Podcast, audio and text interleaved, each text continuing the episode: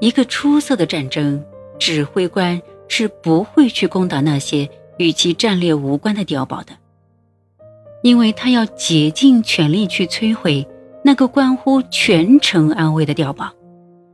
我在每一轮攻击的时候，都会找准本森先生的致命弱点，予以痛击。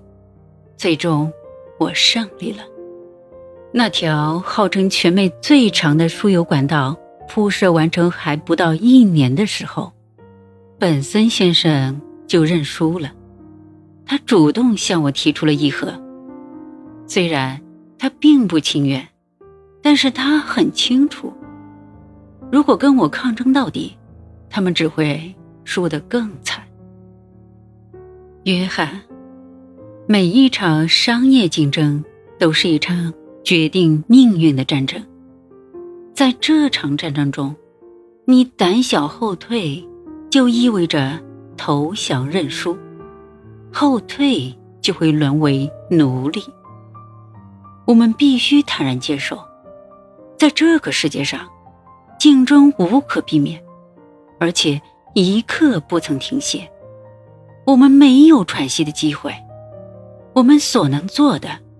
就是用钢铁般的毅力来武装自己，然后情绪高昂的迎接纷至沓来的种种挑战和竞争。不然的话，事情只会越来越糟。要想在竞争中获得胜利，你要保持高度警觉。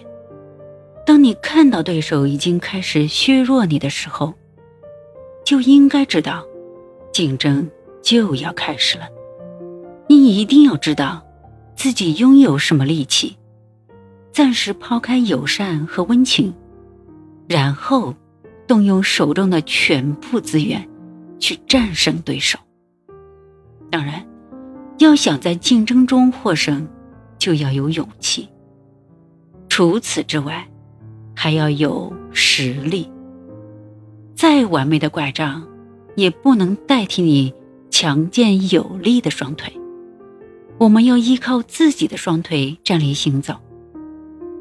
假如你的双腿不够强健有力，不足以支撑你站立起来，你不能气馁，而应该去磨砺、强化它们，让它们更有力量。这一点，我想远在天堂的本森先生也会同意的。爱你的父亲。